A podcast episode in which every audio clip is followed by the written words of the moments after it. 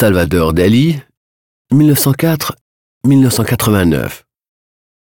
Les atavismes du crépuscule, phénomène obsessif, 1933. Dans notre petit tableau de 1933, Salvador Dali se réfère à la célèbre peinture L'Angélus du peintre français Jean-François Millet. Cette œuvre réalisée en 1859 se trouve aujourd'hui au musée d'Orsay à Paris. Selon ses propres propos, le jeune Salvador avait été très marqué par une reproduction de ce tableau accroché dans la maison de ses parents. L'œuvre originale présente un paysan et sa femme priant dans un champ pendant que les cloches de l'église à l'arrière-plan sonnent l'Angélus.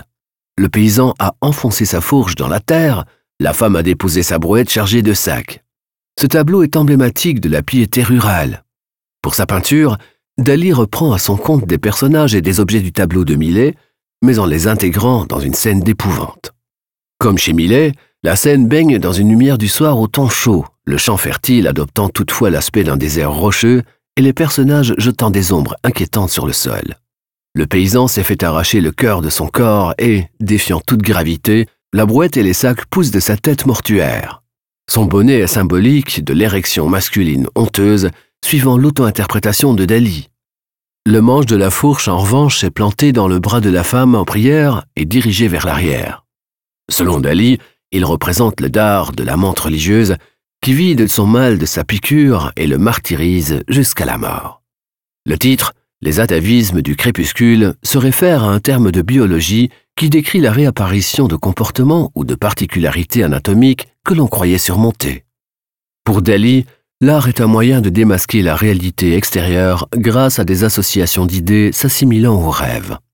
Pendant la réalisation de notre tableau, L'artiste, né en 1904 à Figueres en Espagne, développe sa propre méthode paranoïaque critique inspirée de l'interprétation des rêves de Sigmund Freud.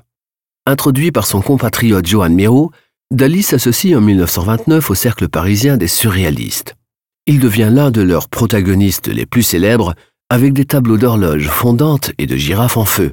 Son coup de pinceau extrêmement précis rappelle les maîtres anciens, et confère une crédibilité inquiétante aux éléments de ces tableaux.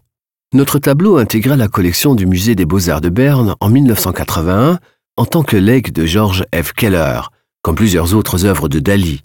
Ami de Dali, Keller exposa régulièrement ses œuvres au titre de négociant d'art à Paris et New York.